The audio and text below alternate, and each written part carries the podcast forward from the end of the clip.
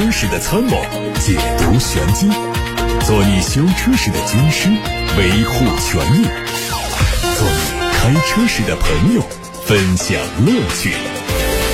调频九二七，傍晚六点半，董涛说车，只和车友在一起。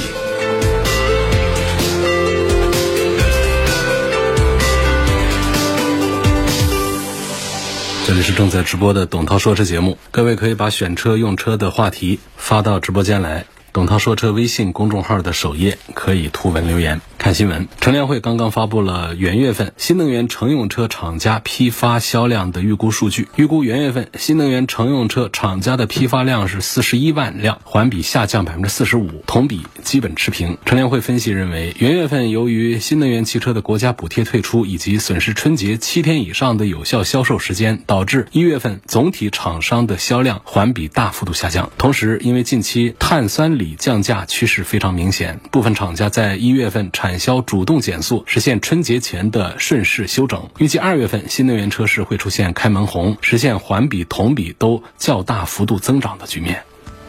外媒报道说，为了降低成本，专注于高端车型盈利和核心车型上，梅赛德斯奔驰正在做一场大刀阔斧的车型改革。这项计划早在去年五月份就开始策划，当时奔驰宣布重新定义对豪华的理解，大力推动个性化移动服务，提升品牌价值。这次调整将是有史以来涉及面最广的一次。以欧洲和北美市场在售的三十三款车为例，将分阶段淘汰十九款，只保留十四款产品，设计重点是相对比较小众的车型为。为主，尤其是双门轿跑、敞篷车、轿跑 SUV、列装车以及旅行车。梅赛德斯奔驰高层在接受采访时表示，产品线中的旅行车、轿跑和敞篷车未来充满不确定性，奔驰不需要通过旅行车或者是双门车来增加销量，空间才是当代豪华车的重要元素。个性化的车身风格只适用于欧洲的车型都没有任何意义。同时还透露，将在二零二六年发布可能命名为 GLG 的全新 SUV 迈巴赫 V 级以及更多的电动车。说白了，奔。持这是准备砍掉所有不赚钱的车，给电动车让路。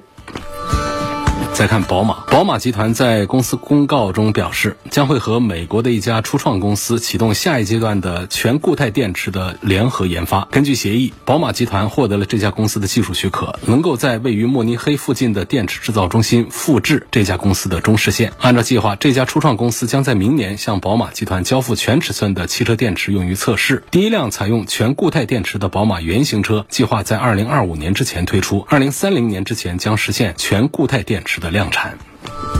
作为比亚迪王朝系列的重磅车型，二零二三款秦 PLUS DM-i 冠军版将在近期上市。作为新增车型，它主要对续航里程和配置方面做升级。具体来看，外观新增了墨玉蓝的配色，内饰增加了暖阳棕色和行云蓝色两种颜色。一体式运动座椅加进了打孔的工艺，增加了透气性能。配置方面换上了八点八英寸的全液晶仪表，车机系统。用的是最新的四点零版本，高配车型会升级八扬声器，新增前排座椅加热，车钥匙从之前的两把智能钥匙调整为一把智能钥匙加一张卡片钥匙。续航方面，通过对发动机串并联逻辑的调整，综合续航里程从原来的一千二百公里提升到了一千三百多公里。极客官方发布了旗下的第三款车的官图，新车改变了极客以往数字命名的方式，定名极客 X。外观方面，前脸可以看到很明显的家族特征，没有门把手，没有车框的车门，还有没有边框的外后视镜以及隐藏式的充电口盖，整体造型显得干净利索。尺寸方面，车长四米四五，轴距两米七五，它属于紧凑型 SUV，中小尺寸长轴距的一类。内饰信息还比较有限，只对空间方面有所介绍，说会打造灵活。魔方的百变空间，还有可以定义的多样场景，满足更多元、更个性化的用户需求。凯迪拉克 ST 六推了一款六座四驱版本，售价是四十八万五千七。新增的版本基于六座四驱铂金版打造，它的定名叫铂金黑钻版。两台车的功能配置基本是一样的，外观用了全新的加州红的涂装，并且对局部的外观细节做了黑化，形成了整车黑色红色双拼的效果。同时还采用了凯迪拉克的单色车标，内饰。延续现在的在售车型布局，以弹黑配色为主，在中控台、门板等区域升级了仿碳纤维的材质。海外媒体还曝光了中期改款的大众高尔夫的路试照片。按照规划，这台车将在明年发布，可能会成为这一款经典车型的最后一次燃油版迭代。根据目前产品的研发时间线来推测，路试车应该是套壳测试，外观没有太多的参考价值。内饰估计会换十英寸的液晶数字仪表和全新的十二点九英寸的悬浮式的中控屏，并且对下方的物理按键区域做升级优化。非凡汽车新款 R 七上市，四款配置价格从二十七万九千九到三十八万九千九，车电分离的售价是十九万五千九到二十八万九千九。外观延续老款，整体线条简洁，富有轿跑风格。车内最大的亮点是采用了四十三英寸的真彩三连屏，内置了高通骁龙的八幺五五芯片，用的是华为增强版本的平视系统。这个车的主要功能全系一致，顶配车型增加了高阶硬件包，包括了五 G 网络和信息交互。动力有单电机后驱和双电机四驱可选，它们的续航里程是五百多公里到六百多公里。五菱全新的纯电动小车缤果的内饰实拍图在网上出现，最快在三月份迎来上市，会抢占七到十万元级别的新能源汽车市场。它采用了偏复古的设计风格，封闭式的前脸搭配圆润的灯组，有一点类似于欧拉闪电猫，但整体车身轮廓呢又有点像 Smart 精灵一号。尺寸方面，车长三米九五零，轴距两米五六，采用的是二加二的四座布局。领跑 C11 增程版的车型官图也在网上出现，它会在本周开始预售，计划在今年的第一个季度就上市交付。外观相比纯电动版本，它的前格栅位置增加了散热通风口，下包围处增加了贯穿式的黑色的装饰条，车尾整体看上去和纯电动版本一致。尺寸方面，四米七八的车身长度比纯电动版本增加了三公分。其他的参数都没有变化。动力根据此前的信息，会用上理想 ONE 同款的 1.2T 的三缸发动机来作为增程器，纯电动续航里程两百八十五公里，综合续航里程一千零二十四公里。各位刚才听到的是汽车资讯，有位网友他说：“我是女车主，投诉无门，可不可以找你帮忙？找九二七帮忙。”我们受理，因为三幺五问题车展，我们现在正在筹备当中，已经可以进行前期的采访沟通了，就是正在搜集汽车消费维权的新闻线索。你这一条呢，具体事件没有发布啊，你把联系方式发给我，我安排给记者跟你做对接。因为首先我们要筛选核查一下你这件事呢是不是属于被侵权，还是说有什么误会？因为来到三幺五问题车展上的事件车辆，它必须得就是我们车主被侵权，然后厂家又不给解决。这样情况，我们到三幺五问题车展上来进行曝光，推动这个事情的解决，沟通当事双方来取得圆满的一个结果。这是我们做问题车展的本意，已经做了前面三届，今年做是第四届问题车展。今年的问题车展的规模会做的比往届要更大一些，解决问题的力度显而易见又会更大一些。像我们在现场呢，除了媒体推动之外，也会在现场啊有实打实的那种务实的解决方案。比方说，我们会有汽修专家团队，也会。有行业律师团队在现场给大家做专业的法律援助和技术服务。有一些东西呢，其实，在沟通的过程当中，可以更简便的把它解决掉的，我们就不用上升到媒体曝光的这个层面来解决。但是有一些疑难杂症，我们觉得问题车展从往届的经验来看的话呢，推动的力度还是比较大，曝光的效果还是比较好。所以各位啊，听到的朋友们可以相互转告一下，说九二七董涛他他们搞的那个三幺五问题车展第四届，今年三幺五又要跟大家见面了。现在有什么汽车消费维权方面的一些疑难杂症，最好是最近这么几个月的事件，因为比较好沟通核实一些，报到我们这个节目组来。那现在的沟通通道，你就通过董涛说车的微信公众号，把你的基本事件简单描述一下，不指望说这个事件描述的多么的详细，是不是说的不完整就达不到什么好的效果？不用，你只用大概其一句话，说我这车是一个售后方面的一个故障的维修，涉及到什么故障就一句。话说就行了，或者这是一个购买的售前的一个问题等等，宣传不实的一个虚假宣传的问题等等，还有金融方面的保险方面问题等等，就这样一句话一说，留下你的姓名电话，记者跟你核实的时候线下呀，把这些事情再把它捋清楚。所以这是交通广播在今年的三幺五期间做的一个重大的一个新闻现场活动，各位可以关注一下，也可以积极的参与一下。这网友王曼说：“问一下，二零一六款的，二零一七年十一月份买的讴歌 CDX 两驱顶配版，开了八万多公里，现在卖出值多少钱？这车真不值钱，为什么呢？厂家也停产了，这车也卖不动，市场上也没几台。一六款的就是讴歌广汽国产的第一代车。”但是你是一七年十一月份买的，应该车的质量还是挺好，可能车况也不差，但是它就不值钱。正常情况下，你这车两驱顶配估计半下地，当时的话也是二十五六万吧。二十五六万，如果是一个热销的产品的话，五年六年过去的话，大概呢还能够卖到个十四五万的样子吧，就损失个十万出头，损失一些钱去，这是比较正常的一个水平。主流热销车型，但是你这种已经停产的，本身在产的时候销量特别差的，它的后面的保值就特别的差。我觉得可能十万块钱把它卖出去，那就算是比较好的一个结果了。这可能听起来特别的难以接受啊，六七年的。车开了八万多公里，我当时二十五六万的车，现在还就值个十万块钱，不卖了。对这种车啊，就劝别卖了，你留着开，它还是二十几万的车呢。可能在售后方面呢，它不像主销的那些产品那么的方便，厂家也是有后备的方案，这个也不用说就担心到说这车就。摊在那儿就没法修了，没有配件了，也不会这样。国家有法律的，说这样的车停产，你也得保证十年的零部件的供应。只是我们维修起来便利性上要差一些，比方说零部件有没有，厂家有没有库存？有，但是呢，它调取的周期它就会比较长。你不像别的车，到店里去半天就可以修一个项目，换个件就走，大家不影响长时间的用车。但是像这种停产车呢，说后期的售后服务它就会比较麻烦，它的保值就会比较差。所以我的这个评估可能就。比较残酷啊，比较残忍。二十几万的车开了六七年时间，就损失了十好几万。我觉得这个能够十万块钱把它卖掉的话，那就算是卖了一个好价钱。但是我觉得这样的车就不要出手卖了。但是我们如果说作为买手们啊，我想买一个这样的像停产的车，能不能买？如果价格特别便宜，其实也是一个占便宜的事儿。因为别人花二十几万买的这车还好好的，我就几万上十万块钱我就拿到手了。其实从买方来说是一个占便宜的事儿，但从卖方来说呢，我就不推荐卖掉了，就留手上自己开。它还是个二十几万的，还是一个豪华品牌的车呢。讴歌 C.D.X 驾驶感受挺不错的。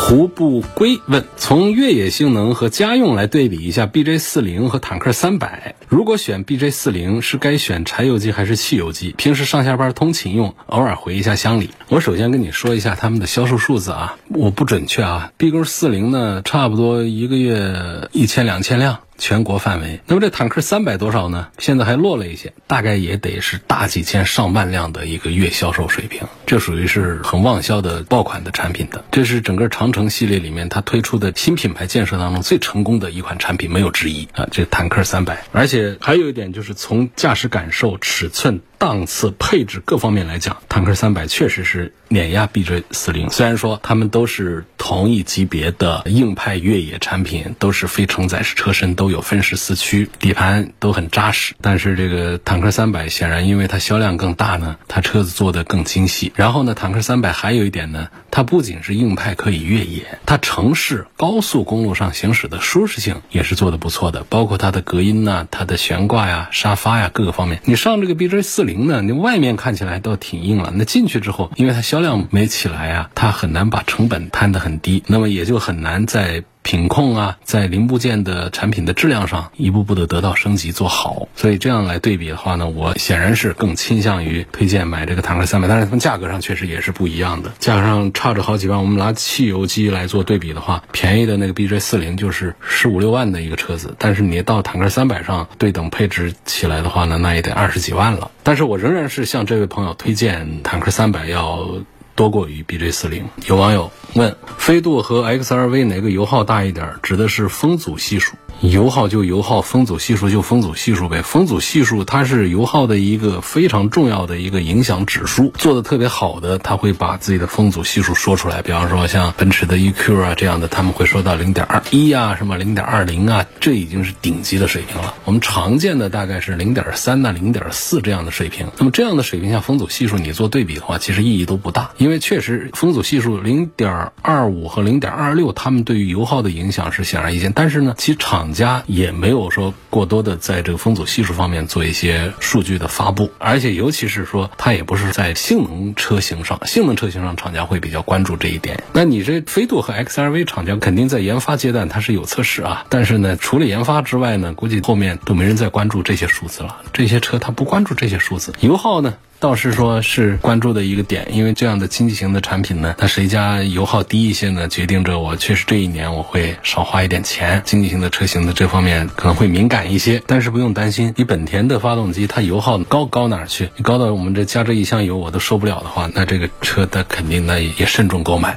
所以本田的车本身它是比较节油的，我是这样的一个劝说的这么一个姿态啊。关于飞度 XRV，飞度呢它是一个两厢的小型车，XRV 呢是一。一个小型的 SUV，虽然说都是小型，但是这个 SUV 还是要大一点，重一点。那么同样的发动机的话呢，它重一点，它的油耗就要大一点。所以 XRV 肯定是油耗要大于飞度的。飞度的自重是只有一吨重，那 XRV 比它重多少呢？就相当于在飞度上坐满四个成年男子。XRV 要比飞度重三百公斤，三百公斤是不是四个成年男子啊？算算账看，平均一个七十公斤的成年男子，一百四十斤是比较多见啊。七十公斤四个四千二十八。对了，就是在飞度上坐满四个成年男子，那就是飞度上连驾驶员五个成年男子和飞度上驾驶员一个人开个空车，它的油耗能一样吗？这个 XRV 的油耗就比这个飞度大这么多。从官方的数字上来看的话呢，标称了百公里大概有一升左右的差异。然后一个是飞度百公里是五升的话，在 XRV 上是百公里六升。但是这标注工信部的那。那个不知道怎么测出来的数字，基本上谁能跑到啊？仅供参考，就是他们之间的差距大概是在一升左右。那么在城市里面跑，常见的说飞度的车主告诉我们，油耗大概就是六个多油，六七个油，这比较多见。XRV 呢，在城市里面跑七八个油，在高速公路上呢，可以减下来一两个油。要对比一下极氪零零一和未来的 ET 五，你对比什么方面呢？得说呀。都是新能源的产品，价格呢也都接近，都是三十万起，都不是 SUV。ET 五确认的是一个标准的三厢车，那个零零一呢，它属于什么呢？属于两厢掀背，那这两个产品你要对比什么呀？我这样直接我给你推荐，我觉得这两个产品当中，我赞成极氪零零一多一点吧。第一，一样的价格下，极氪零零一大些，它基本上是接近五米的车长，那 ET 五呢只有四米七几、四米八的车长，这是第一个，就是大些。那第二个呢，从这个底盘的品质感，还有驾驶的感觉，包括提速的性能方面讲，极氪零零一都要强一些。然后在续航的水平这个方面呢，这两个倒是。不相上下，都是五百多公里，但是分它不同的电池的配备的。你要到未来上，你要是买它那个一百五十千瓦时，它也能标成 CLTC 工况下的有一个一千公里。这个在零零一上的话呢，它也有，就是它配的电池不同这个对比。那么起步的呢，最低配的就是。八十六千瓦时的也有五百多公里的一个续航水平，两家都是差不多水平，都是五百多公里的续航。所以在同样的价格之下的话呢，我肯定我赞成喜欢开车的朋友关注这个极氪零零一要更恰当一点。五菱宏光一点四开了十二万公里，请问现在值多少钱？五菱宏光我关注太少了，很抱歉。但是我没有印象五菱宏光用一点四的发动机啊，是不是？因为我确实不大了解，我印象它应该是一点五和一点二的发动机。你这一点四是个什么版本？而且你也没有告诉我说你哪一年买的车。这五菱宏光你干什么用的车？也有一年跑十二万公里的，那也有五年跑十二万公里的。所以这个年份呢，也决定着现在的价值。你什么配置我也不知道，高配的、低配。配的中间还有差价呢，当然这说全面估计我也很难把它估得出来。我就关注五菱五菱宏光确实少了点，在一些玩笑里面，有一些宾利的车主们不喜欢在后面贴一个五菱宏光 S 嘛，那种好玩的。真正在路面上哪个车是五菱宏光 S，哪个车是五菱宏光 V 啊等等，其实我根本我就分不清楚。问买奔驰是买横标还是买立标？买宝马是买五二五啊，还是买一个五三零？横标立标呢？纯粹是一个前脸，就是正面看上去，如果上头顶着一个大标的，就前格栅这儿一大个标的，大碗口大小的那个大标的，这叫横标。那么立标呢，就是在引擎盖上竖着一个小的奔驰 logo 的那个叫立标。这两个纯粹就是一个前脸风格的区别。那个小立标的呢，它是偏商务的这种风格，纯粹是。视觉方面的，因为里头啊，它都一模一样的，动力也都一模一样。大 logo 那个呢，它是偏运动风格，不代表这车就运动了。没有，它只是看起来更加的私人化一些，更加的家庭化一些，更加的运动化一点点啊，或者说更加的个性化一点点的。然后更多的人选择了那个立标的，因为奔驰一贯，比方在 E 级上的话，它更多的是有商务形象的需求，所以这个立标的会更受欢迎一点。至于说买宝马是买它五二五还是五三零的话，这中间就是一个对动力方面的一个要求。五三零呢是它的高功率的二点零 T，五二五呢就是低功率的二点灵体。那这两个在开的时候的动力上的印象呢，还是比较深刻的。五三零明显是要快一点的。喜欢开车的时候稍微带一点点速度的意思的，我赞成还是要从这个五三零来看起。就是五二五啊，给对动力完全没有什么追求的，买这个最低配的也可以，挺有性价比的。这是五三零和五二五，看个人的选择。它们之间发动机的调教水平的，发动机的型号啊、排量啊，各个方面全都是一样。另外呢，就是五三零呢，它会在安全配置上呢会略多一点，包括了它标配的这个车道偏离啊、车道辅助啊这些东西，还有其他的有一些小配置上的一些小的区别，这其实都可以忽略不计，那些都不重要，也不是多值钱。什么座椅加热、什么方向盘的换挡啊这些东西，在五二五上它都是没有的，包括哈曼卡顿的音响，在五二五上全都得选装，但是在五三零上的话呢，它是在豪华套装里面它是带这个哈曼卡顿的音响的，喇叭的个数。五三零也会多一些，当然这价格上也出现了几万块钱的一个差异，我还是赞成从五三零看起。奔驰的 E 三百和宝马五系做对比，从性价比、保养成本、保值、驾驶感受方面做对比。这几个方面讲的话呢，可能驾驶感受上我还是认可宝马五系稍微的多一点。保养成本上当然是宝马的比奔驰的要便宜一些。在后期的保值方面呢，其实奔驰 E 和宝马五差不多，包括在性价比方面也都差不多。因为 E 级确实是在豪华营造方面是做的比宝马的五系是做的要好一些。所以这个时候我们在同样。价格下拿到两个车的时候，可能哪怕是一种错觉也是有的，就是奔驰 E 似乎是比这个宝马五系啊看起来好像是要好一点一样的，看起来好像是要高档一点点、值钱一点点，说的俗一点了。所以这种情况下，我们如果论这个性价比的话，实际上把这个票应该投给谁呢？投给这个奔驰 E 了。这是关于奔驰 E 和宝马五系的对比。那么综合来讲，实际上这两个产品在产品力上也是很难分出一个胜负和上下来的。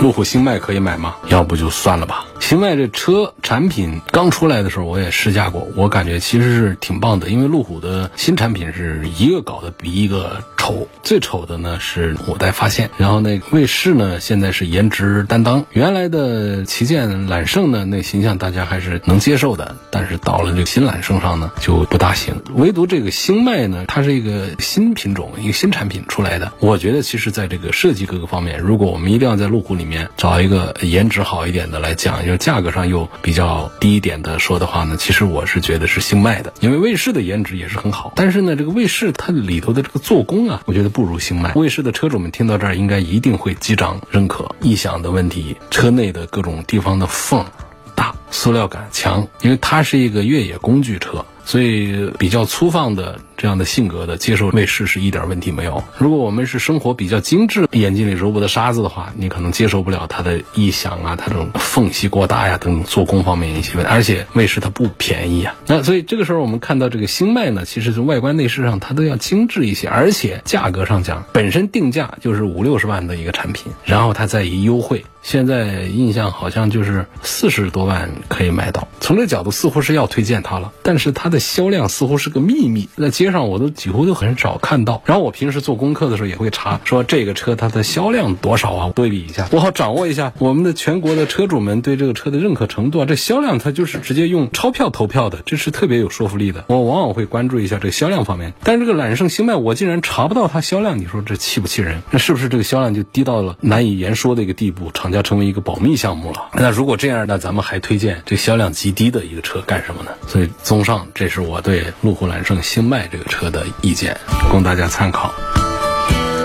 雅阁，从用车成本、维修保养上，我们是选它的混动呢，还是买它的纯油？你要是从这个方面讲，那肯定应该选它的混动啊。本田的这个混动在城市里面它是真节油，它比油车是节约多了。但是雅阁本身它的油车也不是很费油，而且如果我们的边跑的公里数不是太大的话呢，你也不会在燃油费的开支上呢有那么深刻的印象，就觉得呃油车为我每个月多省了多少钱出来了。你公里数不大的话，你这个感受其实也都不大明显。但是我确实认可，就不管是这个奥德赛上的，还是雅阁上的，本田的这个混合动力的部分，它确实在节油上的效果还是。很不错的啊，二点零的这套这个混合动力的，你问的这两个方面，用车成本、维修保养这两个方面，我会赞成混合动力要多一点。但实际上从这个购买来讲的话呢，买这个一点五 T 的 CVT 的燃油版的雅阁的车主要更多一些。